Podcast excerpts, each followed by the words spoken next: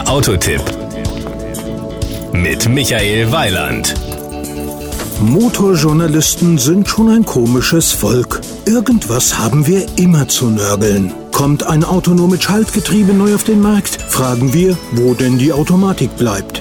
Ist es nur ein frontgetriebenes SUV, rufen wir laut und deutlich Allradantrieb und wenn es erstmal nur Benziner gibt, fragen wir leicht suffisant nach, wieso denn kein Dieselmotor verfügbar ist. Und wenn das alles da ist, dann finden wir schon etwas anderes, was man noch gebrauchen könnte. Spaß beiseite, unsere Absichten sind natürlich immer nur seriös. Das Outfit. Da sich seit der Vorstellung vor ein paar Monaten nichts am Äußeren des Mazda 5 geändert hat, um den geht es heute nämlich, sprechen wir über das, was neu ist, und das ist in der Tat der Dieselmotor. Power und Drive.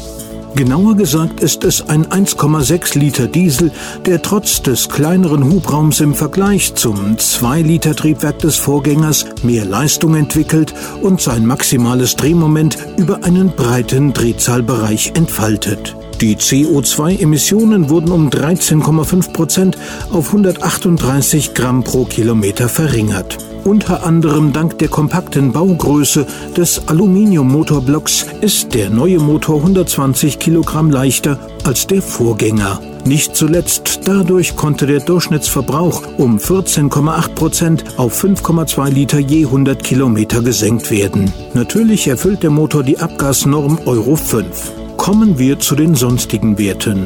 Der Vierzylinder Diesel hat eine Maximalleistung von 115 PS und eine Höchstgeschwindigkeit von 180 km/h, die im sechsten Gang erreicht wird.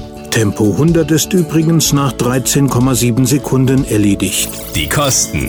Der Mazda 5 Diesel ist als Primeline ab 22.790 Euro zu haben. Die nächsthöhere Centerline beginnt bei 25.090 Euro. Für den Sportsline sind 28.390 Euro fällig. Das Gesamtbild.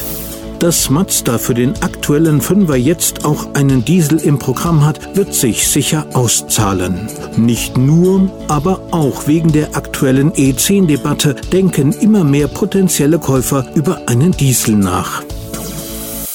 Das war ein Beitrag von Michael Weiland.